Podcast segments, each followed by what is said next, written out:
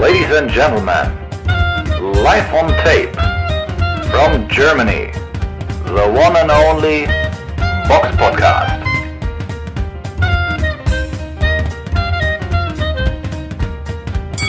Hallo und herzlich willkommen zum Box Podcast, Ausgabe 329. Es ist der 2.1.2022 und heute mit dabei der Robert. Hallo und frohes neues Jahr. Genau, frohes Neues. Ja, die erste Ausgabe in 22. Und so viel verändert hat sich nicht. Fangen wir immer, oder fangen wir wie immer an mit dem Rückblick.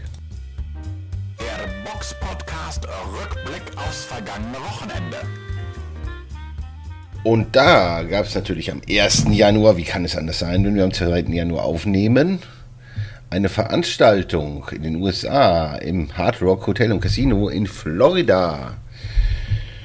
Ja, äh, fangen wir einfach mal an bei der Veranstaltung.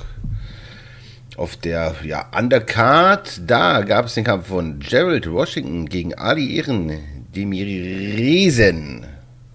Robert. Und da gab es ja eine, ja, kann man das Überraschung nennen? Ich denke schon, oder?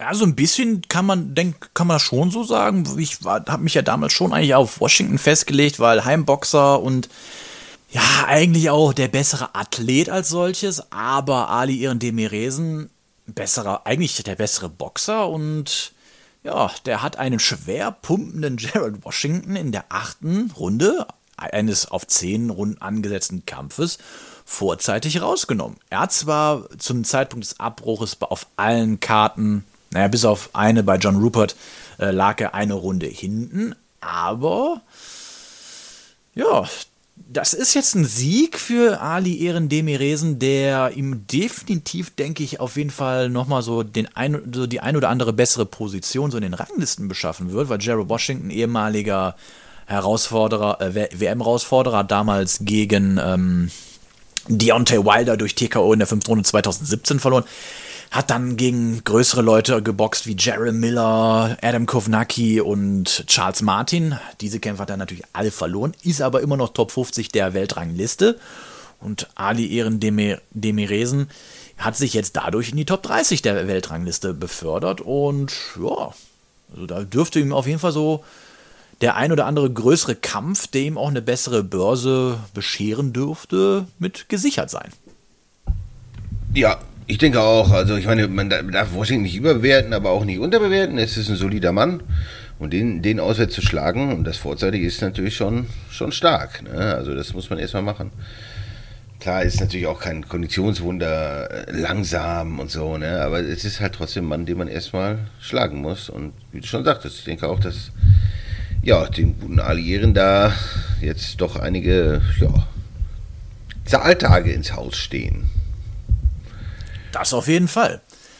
Wo jetzt man aber ein Fragezeichen machen müsste, ist der Kampf bei Viktor Vikris gegen äh, Iago Kilatze. Da haben wir uns ja letzte Woche schon drüber so, meine Güte, du hast sogar jetzt einen Georgier, den sie in den USA einsetzen. Gut, er lebt in äh, Los Angeles, das ist also, zählt dann also nur so halb. Aber, puh, dieser Kampf, der auf acht Runden angesetzt war, ging nur über zwei Runden und ich, also ich muss sagen, äh, ich habe selten so viele Niederschläge in zwei Runden auf beiden Seiten gesehen. Also, meine Güte, der Vikris hat, hat die bessere Physis, aber dass der von so einem Kilatze dann auch so schön rund, äh, äh, also in der ersten und der zweiten Runde den selbst einen Bodenbesuch gemacht hat und vor allem in der ersten Runde, oh, wäre der Ringrichter da nicht zwischengegangen und wieder da an den Seilen hing, puh, dann hätte Vikris seine er äh, oder Faust ähm, seine erste Niederlage gehabt und das bei noch nicht mal zehn Kämpfen. Ähm, Aber der ist doch so gut wie die Klitschkos.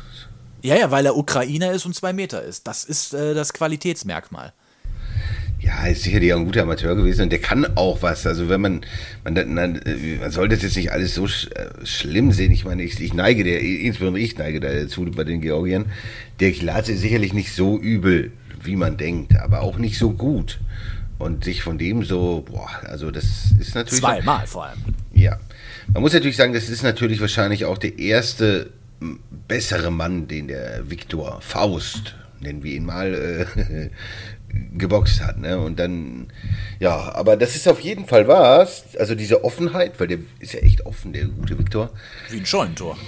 Ja, und was ist denn, wenn da Hände von noch stärkeren Leuten einschlagen, die sich dann im Gegenzug nicht mehr so leicht treffen lassen wie Kilate? Ja, also da muss man auf jeden Fall im Auge behalten, ob das so, ja, wie es da so weitergeht, ne? Aber es ist auf jeden Fall schon mal, ja, ich meine, es macht ja schon Sinn, den Aufbau zu bestreiten mit langsam immer besser werdenden Leuten. Weil dann bekommt man auch mal die Schwächen aufgezeigt, wie jetzt in dem Kampf. Und dann hat man natürlich auch Dinge, an denen man arbeiten kann ne? und auch muss, wenn, wenn die Reise äh, in, wenn die Reise dahin gehen soll, wo die Klitschkos mal waren.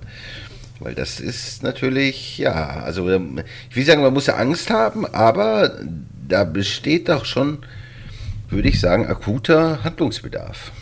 Definitiv. Aber man darf jetzt halt nicht immer nur denken, nur weil jemand zwei Meter ist und Ukrainer, dass er deswegen gleich Weltklasse ist. Ich würde schon sagen, dass ein Ukrainer per se eine bessere Ausbildung hat als ein deutscher Amateur. Aber das bedeutet ja nicht automatisch, dass du gleich Weltklasse bist. Nein, das bedeutet ja nicht, dass, dass da gleich ein Usik, ein Lomaschenko oder ein Klitschko im Ring stehen. Ne? Ja, dass die so, die werden da gezüchtet. Ja, ne, aber solche Usiks, auch die kommen halt nicht massenhaft irgendwo her, ne? Nee, das ist wohl richtig. Und, und der hatte auch nochmal eine, noch eine ganz andere Amateurkarriere gehabt. Und bei Faust abwarten. Also ist, die Reise kann natürlich noch sehr, sehr weit nach oben gehen, weil es ist ja eigentlich eine Menge da. Ne? Nur die Frage ist halt, was finde ich weitere Kämpfe äußerst interessant macht von ihm. Also jetzt nicht gegen Laufkundschaft, die wird ja alles, alles wegmähen. Aber wenn die Gegner dann mal besser werden und nicht so hin, sich so hinlegen, Puh, also weiß ich nicht. Also angenommen, er würde morgen gegen so einen gut aufgelegten Chisora kämpfen.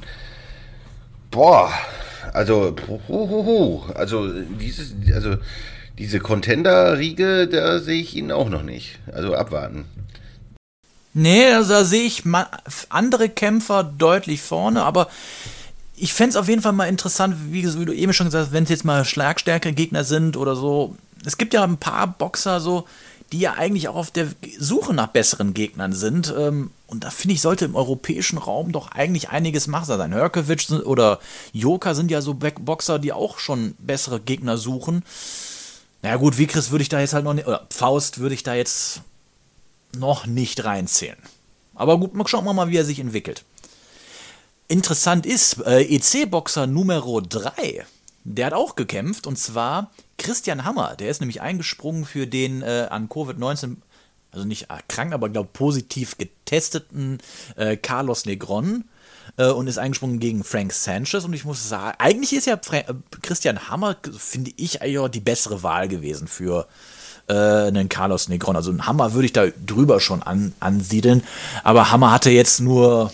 Puh, was war das, etwas über eine Woche Vorbereitungszeit. Also entsprechend klar war natürlich auch, dass Hammer das Ding nicht gewinnen wird, aber das Ding ging über die vollen zehn Runden. Hammer war zwar in der zehn Runden und hat auch auf allen Punktzetteln äh, lag er hin, aber ich, ich finde das Gute, also das Gute in Anführungszeichen bei Christian Hammer ist, das ist ein Boxer, der keinen glänzen lässt. Und wer mit Luis Ortiz oder einem Alexander Povetkin über die Runden geht, das zeigt schon auch eine gewisse boxerische Klasse, auch wenn das, was er boxt, nicht immer schön aussieht. Aber es ist effektiv. Richtig, und vor, vor allem hat er, er ist ja auch ein super Amateur gewesen, ein guter Amateur, und, und das sieht man halt auch im Ring. Es mangelt natürlich an der Punching Power, die, die ist natürlich nicht da. Wenn er die hätte, dann hätte er sicherlich auch noch eine ganz andere Karriere hingelegt, weil alles andere, gerade die Defensive, die Bewegungsabläufe, da ist ja echt schon auch sehr, sehr viel da bei Christian Hammer, ne? Und ist halt eklig zu boxen, der Mann. Und wenn man, ich, vielleicht wenn ich den als Journeyman bezeichne, würden manche sagen, oh nee, und guter Amateur gewesen. Aber sagen wir jetzt ist ein richtiger Edel-Journeyman, der, der halt defensiv stark ist, der sich nicht sofort hinlegt, der unangenehm zu boxen ist. Also das ist so ein äh, ja, Gatekeeper für, für höhere Aufgaben. So kann man das vielleicht bezeichnen. Also, weil Frank Sanchez ist sicherlich eines der Top-Talente ne, im Schwergewicht. Aktuell? Ja. Ja. Und ja, ich denke, der hat seine Aufgabe gut gelöst, hat, hat ja eigentlich jede Runde gewonnen, so, so kann man zusammenfassen. hat auch gezeigt, dass er, dass er ein exzellenter äh, Boxer ist. Sehr variabel, alles tippitoppi. Vielleicht so ein bisschen mangelt es an der Punching Power oder an der ganz brutalen Athletik, aber, aber insgesamt natürlich ein, ein grundsolider Mann. Ne? Ich weiß ich nicht. Ich, kann ich ihn mit Joseph Parker vergleichen? Vielleicht so, es wird schon Richtung ganz oben gehen, aber vielleicht, um ganz, ganz oben zu stehen, fehlt so das letzte bisschen vielleicht. Ja, da ist ein bisschen, so also fehlt halt diese Punching Power und so dieser Killerinstinkt. Der kommt halt schon sehr viel über eine solide Physis und eine übersolide Technik. Also da ist, der macht wenig falsch, aber es fehlt halt dieses Quent, die, diese, diese eine, wie sagt man, diese eine Special Power die ihn da halt irgendwie absetzt. Genau, das macht ihn natürlich auch zum Mann, glaube ich, den keiner wirklich gerne boxt, den, den guten Sanchez. Auch die ganz vorne werden ihn nicht sonderlich gerne boxen, denke ich mal. Weil er einfach schwierig, nicht so leicht zu besiegen ist. Würde ich einfach mal so unterstellen. Nö, der hat noch Ambition und ähm, der, ich sag mal, ein äh, Christian Hammer ist, ja, ich sag mal, der hat seine Rolle gefunden der hat mal vorne mitgespielt. Man darf auch nicht vergessen, Christian Hammer war mal ein Top-Ten-Boxer gewesen in der Welt. Und da war der auch zurecht gewesen. Ähm, davon ist der, der wird ja jetzt halt auch älter und hat jetzt auch schon die ein oder andere Niederlage da. Dem seine Rolle ist jetzt klar abgesteckt, aber ich finde dafür, dass der, wie gesagt, gerade mal etwas für eine Woche Vorbereitungszeit gegen den Frank Sanchez eingestiegen ist, war das eine echt gute Leistung. Ja, ich weiß auch gar nicht, ob man, wenn er sich da weitaus vorbere besser vorbereitet hätte, was man natürlich immer sagt, ob der dann so viel besser ausgesehen. Ich glaube, ich fand ihn wahrscheinlich, war er gar nicht so schlecht in Form. Ne?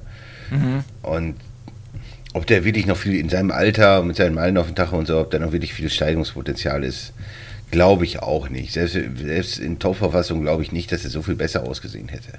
Nee. Also er ist, wie er ist. Ich denke, es gibt halt Boxer, die sind auch abseits der Kämpfe nicht unbedingt unfit, so, ne? Also komplett außer Form, die trainieren ja alle auch weiter. Und, ja, Im Idealfall. Ja, von daher ist schon eine grund, grundsolide Leistung. Auch Hammer, der kann weiter in solche Kämpfe machen, ne? Aber, aber Sanchez ist auf jeden Fall echt, echt super, schön variabel, da ist alles da. Wie gesagt, für, zum Superstar fehlt halt so ein bisschen die, das, das gewisse Etwas, diese, diese Punching Power noch dabei oder so, dann dann würde ich da schon Chancen sehen, da ganz, ganz, ganz oben anzuklopfen. So wird er auch oben anklopfen, aber ob er da gewinnt, ist dann halt wieder die andere Frage. Hm.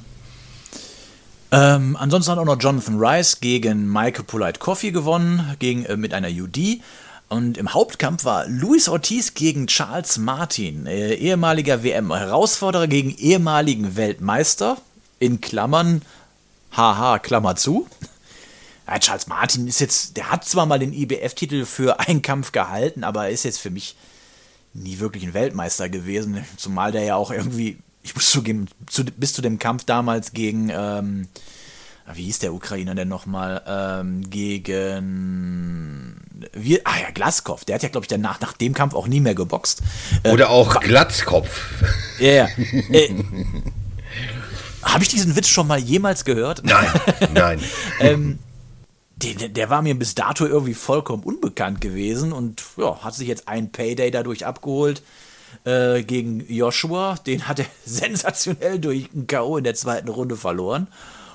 Und sonst, ja, hat gegen Adam Kovnacki verloren, hat jetzt gegen Luis Ortiz verloren, aber, Klammer auf, drei Ausrufezeichen, Klammer zu, hat eigentlich so bis zum Abbruch, fand ich, uhuhu, sah Luis Ortiz aber mal gar nicht so gut aus. Also die ersten Runden hat er alle verloren. Martin hat, zwar kam im Laufe des Kampfes Ortiz ein bisschen besser rein, aber ich fand, der sah sehr, sehr alt aus. Gut, er ist 42, aber ich fand, er sah eher aus wie Ende 40. Das, äh, also das hat mir gar, also der hat mir gar, hat mir gar nicht gefallen. Jetzt klar, er kam natürlich, ähm, gut rein. Ortiz war in der vierten Runde, äh, Quatsch, in der ersten Runde und der vierten Runde war der jeweils einmal unten, weil Martin ihn gut erwischt hat. Und ich glaube, bei der ersten Runde war sogar der zweite Schlag, den Martin ausgeführt hat. Aber, boah. Charles Martin ist ein solider Kerl, keine Frage. aber auch, auch nicht mehr. Und dass der dagegen den so aussah, hm, das sollte auch noch mal so ein paar, vielleicht auch noch mal so ein paar Sachen im Team von Ortiz sollten da noch mal überdacht werden. Was ist da noch der Auftrag? Weil mit solchen Kämpfen, glaube ich, kannst du jetzt nicht die großen Börsen einfahren, dass es dann Sinn macht, nach Abzug von Steuer und Betreuerteam etc. pipapo, zu sagen, das, das rechnet sich. Ja, schwierig, ne? Also, ja, dem Alter entsprechend ne, hat er, ist, er, ist er natürlich aufgetreten. Es war immer noch grundsolide, aber, aber so richtig, weiß nicht, wirkt das für mich, als wäre da, wär da kein, kein Feuer mehr drin. Ne? Und, und nichts gegen Charles Martin, aber eigentlich würde man sich da doch schon wünschen, dass man den. Ich meine, das Ergebnis, wenn man jetzt nur das Ergebnis sieht, TKO 6 ist okay, aber so wie das zustande kam und wie er wirkte, der Otis, weiß ich nicht. Macht jetzt für mich jetzt auch nicht so riesen Hoffnung, dass da noch sehr viel kommt von ihm. Auch wenn er natürlich jemand ist, den die Leute auch ungerne boxen, wahrscheinlich ähnlich wie Frank Sanchez, weil Ortiz einfach auch, ja, vielleicht sogar dann auch die Power hat, ne, jemanden dann zu verwunden, aber, aber da ist auch schwierig, schwierig. Also bin ich mal gespannt, wie es mit ihm so weitergeht. Es hat auf jeden Fall jetzt nicht den Marktwert gesteigert. Nee, jetzt auch, ich meine, gut, jetzt auch wahrscheinlich nicht unfassbar gesenkt, weil ich meine, er hat ja letztes Jahr, oder jetzt vorletztes Jahr, muss man ja jetzt sagen, ja, gegen, gegen Wilder nochmal verloren. Sah ja auch gegen Wilder gut aus, aber ja, ich denke, auch bei ihm wird es dann eher Richtung, vielleicht so ein Kampf gegen Frank, Frank Sanchez oder sowas. Sowas sicherlich, sicherlich dann irgendwann vielleicht, ja, möglich. Oder hier gegen Jonathan Rice, der auf der Undercard war oder so. Sowas wird man sicherlich machen. Der wird sicherlich noch, was ich, zwei, drei Kämpfchen machen und ein bisschen Geld verdienen. Aber so die, die Riesenhoffnung, dass da noch so viel geht Richtung Gürtel und so, habe ich da eigentlich gar nicht mehr. Nee, ich auch nicht. Gut. Hoffnung, dass, dass äh, ja aufs nächste Wochenende oder auf, den, auf die Vorschau, da müssen wir ganz ehrlich sagen, da haben wir jetzt auch nicht allzu viel gefunden, richtig, wie du schon sagtest. Da kam der Wasser. Und von daher müssen wir leider ja die Vorschau überblicken. Und äh, vielleicht ergänzend dazu, wir, wir hoffen auch stark, dass. Gut, im Januar ist meist immer eine etwas ruhigere Zeit im Boxsport, aber wenn man sich so die Ansetzung anguckt, die so kommen, das sind, ah, das ist natürlich jetzt auch noch nicht so viel. Und da hoffe ich mal stark, dass da noch mehr kommt ne, demnächst.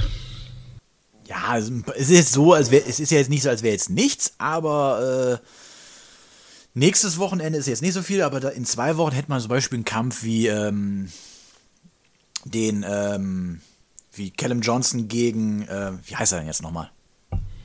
Gegen den Herrn Smith.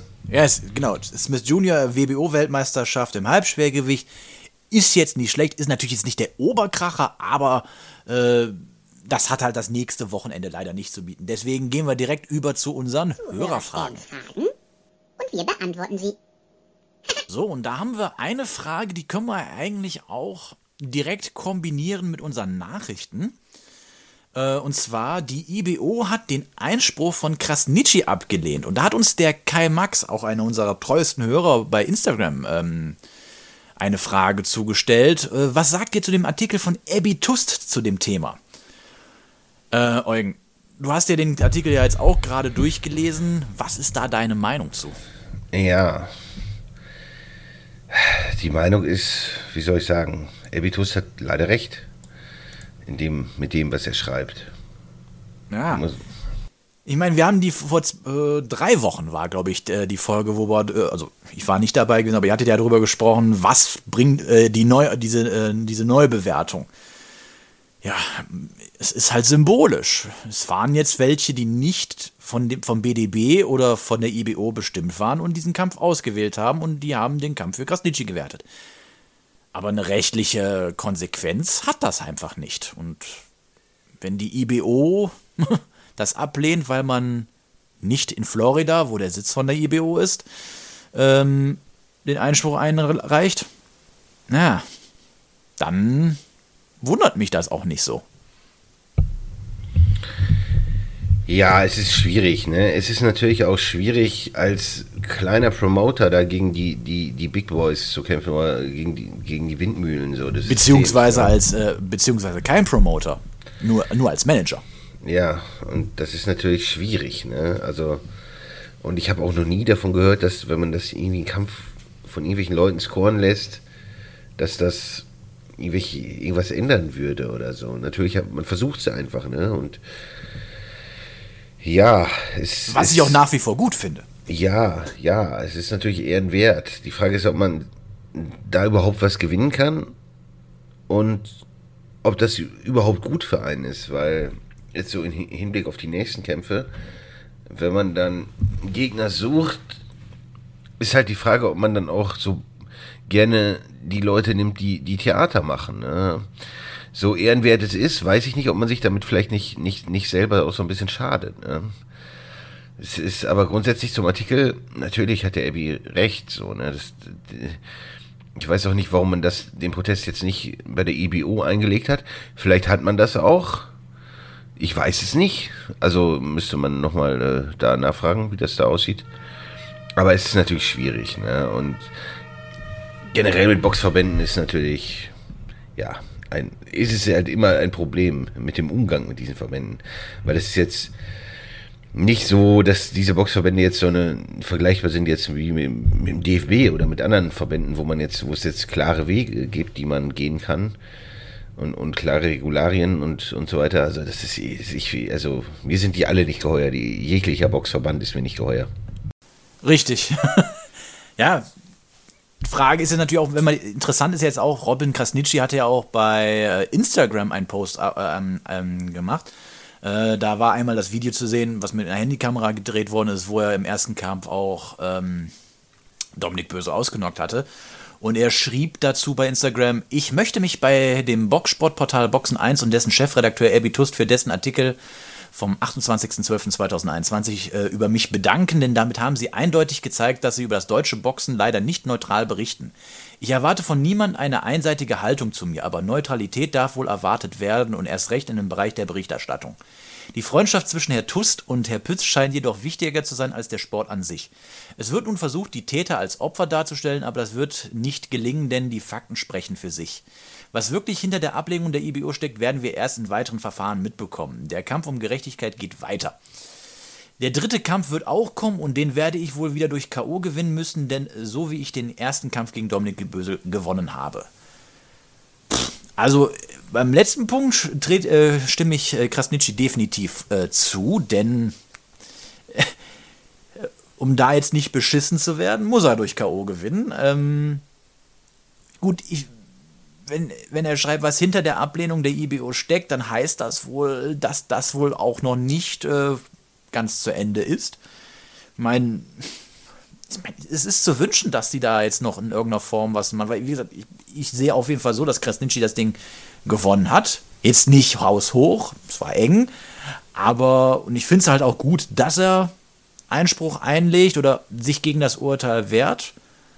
Aber du hast natürlich recht, kann das am Ende einem auch nicht schaden, weil man dann so als Nestbeschmutzer gilt. Ja, schwierig. Ne? Das, das Problem halt, alle handelnden Leute im, im Boxsport äh, stehen halt meistens auf irgendeiner Seite oder fühlen sich irgendwie verbunden und da kann man natürlich vielleicht irgendwelche Tendenzen in dem Artikel erkennen, aber jetzt wirklich so, so Täter-Opfer-Aufklärung weiß ich nicht, wo ich das da lesen sollte im, in dem Artikel. Es ist ja grundsätzlich erstmal Abitus Meinung und ja. Ich Jeder meine, hat ein Recht auf eine Meinung. Das ja. muss man ihm natürlich auch zugestehen. Ähm, da ich jetzt nicht im Klägerteam bin und weiß ich, kenne ich natürlich auch nicht die Hintergründe, sollte das natürlich so sein wie in dem Artikel beschrieben, ja, dann ist das schlecht. Aber erstmal per se gibt er seine Meinung wieder und die steht ihm auch zu. Und da, dafür kritisiere ich nicht. Und du hast ja auch schon gesagt, da ist auch eine Menge Wahrheit drin. Deswegen sagt, das habe ich mich ja damals auch gefragt, wie gesagt, was bringt das jetzt der von der GBU äh, oder von Ringrichtern, die bei der GBU sind, den Kampf auswerten zu lassen, außer dass es einen symbolischen Wert hat. Ja, man ist natürlich, wie soll ich das sagen, ein bisschen auf, richtig, so ein bisschen auf verlorenen Posten, ne? Weil selbst wenn man die EBO verklagen würde in den USA, wie Abby schon schrieb, das kostet eine Menge Geld und die andere Frage ist, was hat man denn zu gewinnen? Außer wenn man Geld bezahlt. Man ruiniert, wie soll ich sagen, wie du schon sagtest, da so ein bisschen als Nestbeschmutzer. Und selbst sollte man einen Rückkampf erzwingen und sollte man den gewinnen, was ja nicht unwahrscheinlich ist, aber was hat man denn dann zu erwarten von dem Weltband? Der wird sich ja sicherlich nicht freuen. Und dann wird da vielleicht dann schon mal irgendwie der unbekannte Usbeke als Pflichtherausforderer oder so, ähm, ja, dahin geschickt. Oder brutal starker Mann. Ist natürlich schwierig, ne, um dann eine lange Regentschaft oder eine Regentschaft als Weltmeister zu haben. Ja, ja, schwierig, schwierig. Ich weiß auch nicht. Ich glaube nicht, dass man da noch viel tun kann. Glaube ich auch nicht, aber ich denke, ich glaube, dass die, die Geschichte ist definitiv noch nicht zu Ende erzählt und da wird bestimmt noch so die ein oder andere Nachricht in den nächsten Wochen und Monaten über den Äther kommen. Wir haben noch eine Frage bekommen, auch zum Thema der IBO, und die hat uns der äh, Michael bei YouTube gestellt. Wie ist eure Meinung zur IBO? Haltet ihr es für möglich, dass sie auch nochmal so einen äh, Sprung macht wie die WBO Mitte der 90er Jahre, die auch lange Zeit nur in Deutschland und Großbritannien eine Rolle spielte und selbst vom Ring Magazine ewig ignoriert wurde? Ich persönlich sehe bei, der aktuellen bei dem aktuellen Leistungsniveau die IBO als einzige Chance, dem deutschen Publikum ein wenig WM-Flair zu verkaufen und eine Weltmeisterschaft vorzuspielen. Könnte das eine annehmbare Zukunft sein? Ich glaube nicht, dass das eine annehmbare Zukunft ist. Ich glaube, das ist schon mittlerweile die Realität, weil Arthur Abraham hat gegen Chris Eubank um die EBO-Weltmeisterschaft im Supermittel gekämpft äh, und der Kampf zwischen Krasnitschi und äh, Bösel wurde dem deutschen Publikum als vollwertige Weltmeisterschaft verkauft. Also ich glaube, das ist mittlerweile schon die Realität geworden. Ja, ich meine, so, so auf dem Radar kam die, ich meine, die Übung gibt es irgendwie seit 92 und eigentlich so richtig auf dem Radar erschien, der Boxfeld ist ja eigentlich, als sie diese Computer-Weltrangliste übernommen haben. Und dann haben die die Gürtel quasi, damals hatten die Klitschkos dann auf einmal auch einen IBO-Titel, den haben sie einfach bekommen von der IBO. Mhm. Und, und dann, äh, weiß nicht, das haben die halt dann irgendwie mitgemacht, weil dann konnten sie im, im Ring konnten sie sich dann einen Gürtel mehr umhängen. Ja, aber ich glaube wirklich so in der Box-Historie, so, man verkauft den Leuten diese IBO-Sache als, als richtige Weltmeisterschaft, aber für mich gefühlt liegt die IBO schon noch so, so hinter den anderen Verbänden. Es ist auf jeden Fall das, das fünfte Rad am Wagen, so kann man das vielleicht sagen. Ne? Während die WBO vielleicht schon nahezu vollwertig ist. Wobei mittlerweile. Die, mittlerweile, ja. Wobei für mich immer noch so ein bisschen hinten, hinten an Früher würde ich sagen, also vor, weiß nicht, 20 Jahren hätte ich gesagt, WBC, WBA, das sind die Dinger so, die man haben muss, vielleicht IBF danach. Aber das ist ja durch diese ganze Titelinflation, durch das Handeln, so durch der WBA, der eigentlich der, der älteste Verband ist, finde ich, hat er sich auch sehr, sehr entwertet, aber das kann man fast von allen Verbänden sagen. Ich persönlich nehme eigentlich keinen Verband wirklich mehr ernst, muss ich leider sagen. Und mir ist mittlerweile bei Kämpfen, mir persönlich ist es vollkommen gleichgültig, ob es um, um irgendeinen Titel geht oder nicht. Das hat für mich keinen, ändert sportlich für mich nicht. Also es ändert sich nichts dadurch. Na, gleichgültig würde ich das jetzt nicht nennen, aber es hat für mich keinen Wert. Nennen wir es mal eher so, weil mich ärgert schon immer, wenn, ja, wenn du jetzt, äh, ich sag mal, du nimmst jetzt, äh, keine Ahnung, ein paar Spaghetti vom, vom Aldi und verkaufst das als die beste Pasta der Welt. Das ist eine solide Pasta, das war's. Mehr nicht. Und als sollte, sollte, sollte es auch verkauft werden. Äh, und das Gleiche sehe ich halt auch bei diesen ganzen Titeln. Wenn du da irgendwie was hast und das als eine Weltmeisterschaft verkaufst, aber das eigentlich nichts anderes als eine sehr gute deutsche Meisterschaft, dann finde ich, sollte man das auch als solches verkaufen. Aber das ist vielleicht auch nur meine persönliche Meinung. Ähm, klar, mit der WBO hat der Michael nicht ganz unrecht. Also, wenn man mal überlegt, eigentlich waren ja sämtliche Universumboxer auch irgendwie immer erstmal in erster Linie WBO-Weltmeister. Klar, du hast natürlich mal so den einen oder anderen Ausreißer gehabt, der bei der äh, WBC war, aber per se waren das ja als immer äh, Univer waren Universum-Boxer ja immer WBO-Weltmeister. Und Frank Warren hatte ja auch da seine äh, Finger im Spiel. Ich glaube, Armin Oehner hat ja mal gesagt, das war die Warren Box Organization. Ähm, ja, ja, genau, wo, wo, dann, wo dann der, sag mal, Warren und, und, und Cole da die großen Zapanos waren, ne? Mhm. Klar, du hast natürlich auch ein paar Amis gehabt, die mal WBO-Weltmeister waren, wie to äh, Tommy Morrison oder auch Riddick Bowe war mal WBO-Weltmeister. Dadurch war ja auch, ich glaube sogar bis heute ist das so, dass Riddick Bowe ja auch der einzige Weltmeister ist, der sämtliche Titel im Schwergewicht getragen hat, also von den vier großen Weltverbänden, wenn auch nicht zeitgleich. Ja, ist natürlich auch brutal schwer durch die Politik der Verbände dann alle vier zu tragen. Ne? Das ist, glaube ich, auch eigentlich nur noch machbar für, für, für große Cash-Cows. Also Joshua, Fury, Usyk, das wären sicherlich so Kandidaten, die alle vier tragen könnten. Ist, ist äh, Usyk eine Cash-Cow? Ja. Er wird zudem gemacht, sportlich auf jeden Fall, aber es ist wahrscheinlich eher, wenn er dann gegen die großen Namen antritt. Also wenn er irgendwie gegen Joshua Fury in England oder gegen Wilder in Amerika vielleicht kämpft, so, dann ist das vielleicht. Aber so sportlich ist er natürlich über jeden Zweifel erhaben. Aber Cash Cow, naja, ne? wenn der morgen gegen Frank Sanchez kämpft, irgendwo in den USA, wird sicherlich gut Geld geben, aber, aber richtig viel Geld wird es da auch nicht geben. Also das, das sind nicht irgendwie Alvarez-Dimensionen oder sowas. Ich glaube noch nicht mal, dass das Dimensionen wie bei einem Golovkin sein werden. Oder der Crawford, ja auch in den, ja. der in den USA, obwohl er ja Kasache ist, auch eigentlich eine gute Nummer war. Naja, aber ich hoffe, wir konnten auf jeden Fall deine Frage damit ähm, beantworten. Dann haben wir noch ein paar aus dem letzten Jahr noch ein paar Fragen gehabt, unter anderem, äh, die wir beim letzten Mal vergessen haben zu beantworten. Äh, da erstmal großes Sorry dran. Ich habe es einfach übersehen beim Zusammenstellen für die Folge. Und da fragte ähm, der OL bei Facebook. Ähm, wie war der, da haben uns ein paar Fragen sogar gestellt. Wie äh, seht ihr die Chancen von Lomaschenko gegen Javonta Davis, Cambossos, Haney, Ryan Garcia und Shakur Stevenson? Also erstmal fände ich es gut, wenn du weniger Namen nennst, weil auf alle werden wir jetzt nicht eingehen können aus Zeitgründen. Aber ja, äh, Eugen, was denkst du? Wie sehen da die Chancen aktuell aus? Lomaschenko hat sich zwar jetzt eindrucksvoll zurückgemeldet, aber ist jetzt halt auch nicht mehr 25. Nee, aber das, das sind alles, werden alles fürchterlich interessante Kämpfe. Alle, alle durch die Bank. Also muss, ja, muss das, man. Das, ist, das, ist ja, das stelle ich ja nicht in Frage. Die Frage ist, wie würde er sich gegen die stellen? äh, wie sehen die Chancen? Das ist eine gute Frage, ne? Ich weiß auch nicht, ob ich da wirklich eine, eine Hast du da eine klare Meinung zu, zu diesen Ansetzungen?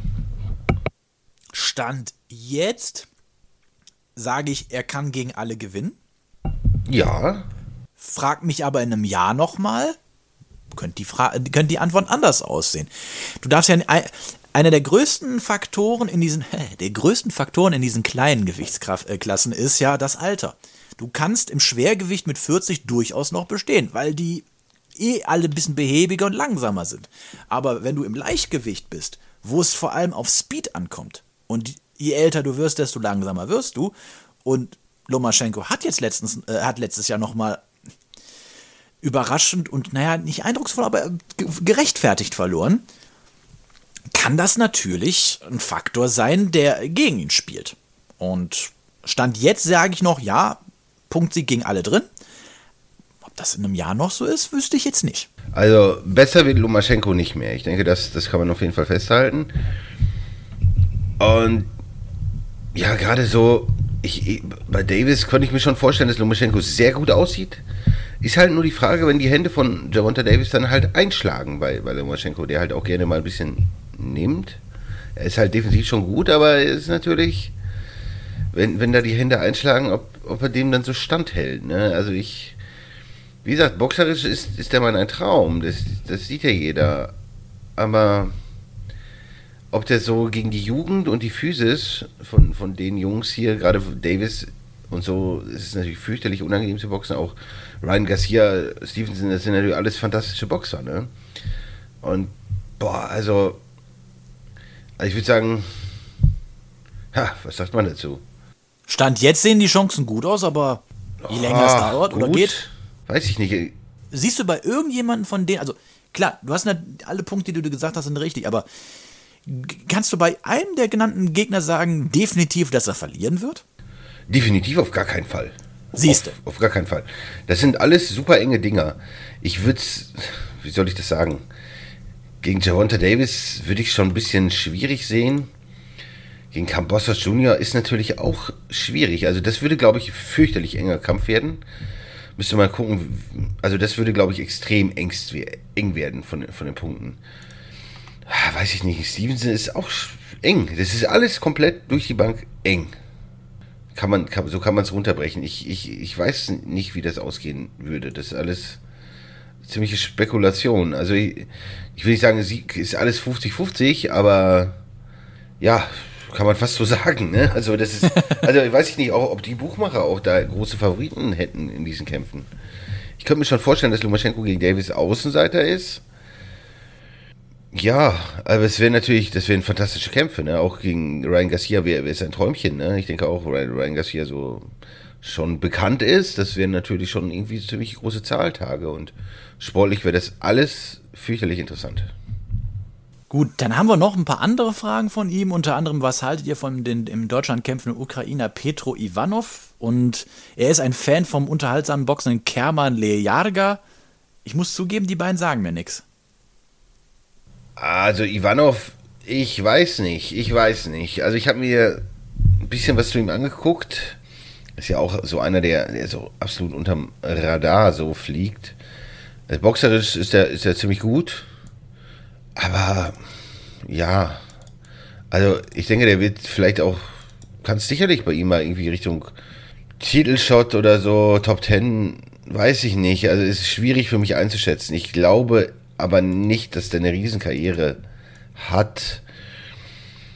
Ich, also ist grundsolide, aber wenn es gegen richtig guten Leute geht, glaube ich, wird es auch schwierig für den guten Herrn Ivanov. So zu dem, von, was ich so gesehen habe. Ich kann mich natürlich täuschen, aber ja, ich meine, jetzt zwei, zwei Unentschieden drin im Rekord, die können natürlich auch fragwürdig sein, das weiß ich nicht.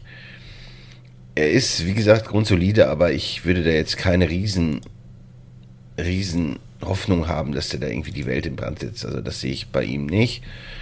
Und den guten Kehrmann Lajarga, falls man ihn so ausspricht, finde ich, finde ich auch super cool. Also ich, der war ja auch schon öfter mal in irgendwelchen Streams zu sehen, bei The Zone unter anderem. Und also ich, mir gefällt er auch allein vom Äußerlichen. Er, wirkt sehr aggressiv. Dann hat er schöne Tattoos, so ein, so ein schönes Zöpfchen. Also das macht was her und, und ist eigentlich relativ aggressiv in so in seinen Fights. Also gefällt mir auch. Kann, bin, da bin ich bei dir. Das sind Kämpfer, die man, ja, die man sich gerne anschaut. Dann haben wir noch eine Frage vom Tourist Q bekommen. Und zwar, äh, ich glaube, der betrifft, weil du mal eine Aussage in der Beziehung äh, gemacht hattest. Und da fragte er, welche persönlichen Begegnungen mit Boxern haben euch überrascht? Also nicht nur auf die körperliche Erscheinung bezogen, sondern auch auf die Person. Waren manche unfreundlich oder freundlich oder als ihr vorher gedacht hättet oder ganz anders, als ihr sie im Fernsehen so rüberkommen? Ich weiß zum Beispiel aus verlässlicher Quelle, dass Sugar Ray Leonard gar nicht so nett ist und sein berühmtes Lächeln zeigt, nur wenn bei ihm kei gerade keine Kamera filmt. Das wirkt falsch. Naja, und Roy Jones Jr. soll wohl immer freundlich sein. Puh, also ich habe jetzt bis auf Christian Thun nie persönlich jemanden getroffen und naja, die physische Erscheinung kann man in einem unserer Videos sehen. Ich bin mit meinen 1,83 ein absoluter Zwerg gegen ihn. Ähm, aber alle Bo ähm, Boxer oder auch Protagonisten aus dem Boxsport, die wir bisher so äh, als Interviewpartner hatten, da kann ich jetzt nicht behaupten, dass da einer unfreundlich war. Also wir hatten ja Leon Bauer, wir hatten ähm, Vincent Feigenbutsch, alles sehr nette äh, Typen. Also kann ich kein schlechtes Wort drüber verlieren.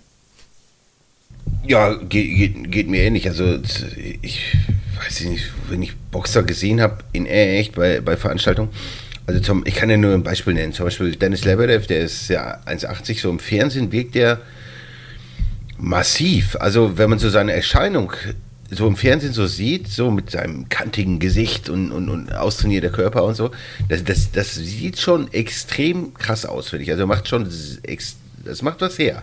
Mhm. Wenn man ihn echt sieht, ist, ist er natürlich auch eine Erscheinung, aber was ich damit meine, ist, ist ich meine, so ein, so ein Mann wie Lebedev zum Beispiel, der ist ja kein Gramm Fett, der ist einfach extrem trainiert. Und da Muskeln ja viel schwerer als Fett sind, finde ich so von der Breite, von der Größe her, ist das jetzt nicht so ein Typ, wo man sich denkt, boah, der sieht jetzt aus wie, wie, wie, wie der breiteste Türsteher der Stadt oder so. Aber ist natürlich schon irgendwo auch eindrucksvoll, aber auf, auf eine eigene Art, weil, weil Boxer sind natürlich auch ja, so Multiathleten. Das, ist natürlich jegliche, ist ja Ausdauerkraft, es ist ja alles gefragt. Ne? Alles, was es gibt, braucht ein Boxer. Und so, das, das fand ich immer so von der, von der körperlichen Erscheinung, meine ich das wahrscheinlich mehr. Ja, es kommt auch immer, glaube ich, darauf an, ob jemand ein Hemd anhat oder nicht. Ja. Weil, guck, guck, ich sag mal, wenn du jetzt im Fitnessstudio bist und du siehst da die Pumper in ihren Muskelshirts, dann denkst du, boah, sind das Kanten. Aber sobald die ein Langarm-Shirt oder ein Pullover anhaben, sehen die alle aus wie Würste. Ja, ist, ist ja oft so, ne? Einfach weil, weil diese Breite nicht immer so da ist, außer jetzt bei den Extremen, die, die Stoffen und so. Mhm. Aber, aber solche, aber die Leute, die irgendwie nur pumpen und nur Muskeln aufbauen, die keinen wirklichen Kampfsport betreiben, weiß nicht, da macht der Lebede wahrscheinlich an der Tür irgendwie drei so, eins, so zwei Meter, 150 Kilo Muskelmenschen. So Bodybuilder, die, die, die haut er halt so weg, als wäre das nichts, ne? Das, das, das ja. Keine Chance, so, ne? Von der Schnelligkeit, von den Bewegungsabläufen, also weiß ich nicht, in, in so einer Kneipe, da räumt so ein Lebedev auf, ne? Auch, also garantiert würde ich all in gehen auf ihn. Also gegen irgendwelche Pumper. Das ist, ja. das ist das ist natürlich, ist natürlich gut, wenn das jetzt so kampferfahrene Hooligans sind oder so, ist natürlich auch noch wieder was anderes, die so viele Schlachten geschlagen haben. Das ist einfach so, das sind auch übelste Kämpfer, ne? Das ist einfach so. Nein, aber, aber generell so Gewalttäter sind natürlich immer so mit Vorsicht zu genießen, oder generell Leute, die sich gerne prügeln. Auch wenn jetzt vielleicht nicht die vielen Kampfsport-Skills haben, aber die können auch was, die sind halt fürchterlich erfahren und, und abgezockt, ne? Schon viel gesehen und, aber ich meine jetzt so, aber so einem persönlichen Umgang finde ich auch, da habe ich jetzt auch keine wirklich negativen Erfahrungen gemacht. Ne? Das sind halt alles normale Leute wie du und ich auch. Das, das denke ich, kann man generell von fast durch die Bank von, von Profisportlern sagen, nicht nur Boxern, auch irgendwie Fußballern oder so.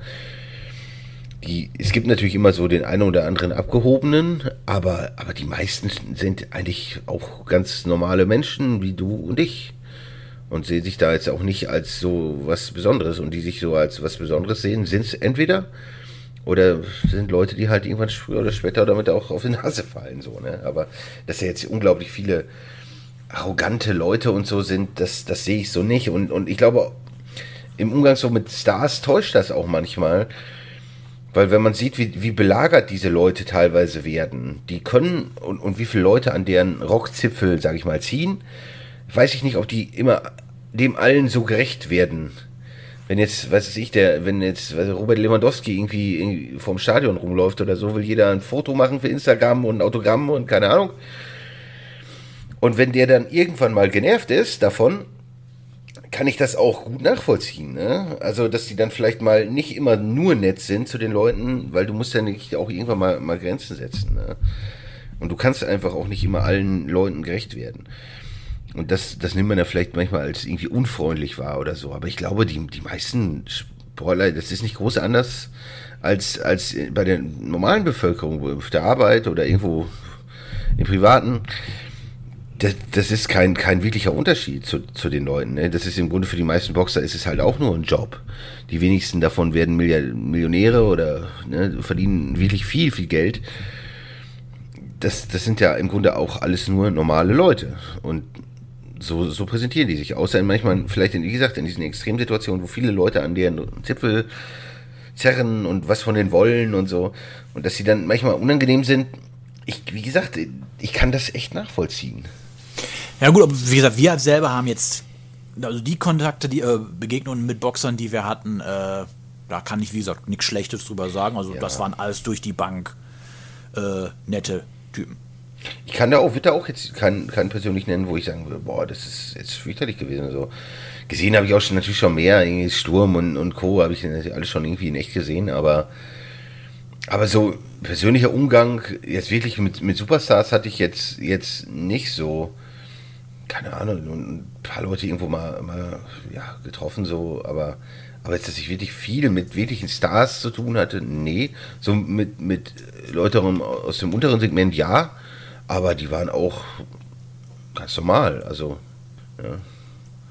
Aber jetzt wirklich, dass ich irgendwie länger mit äh, vermeintlichen Box-Superstars rumgehangen hätte oder so, das, das habe ich, hab ich nie. Muss vielleicht mal in England joggen gehen, vielleicht triffst du Tyson Fury. Ja, aber, aber das wäre natürlich vielleicht auch eher ein Thema für, für, für Samira, die sicherlich noch äh, ja, mit dem einen oder anderen sicherlich deutlich, deutlich mehr gesprochen hat als, als wir. Ne? Ja gut, darf ja nicht vergessen, sie war und ist ja auch journalistisch tätig und da kommt man natürlich mal mit an, auch mit ein paar größeren Namen in äh, Kontakt als wir.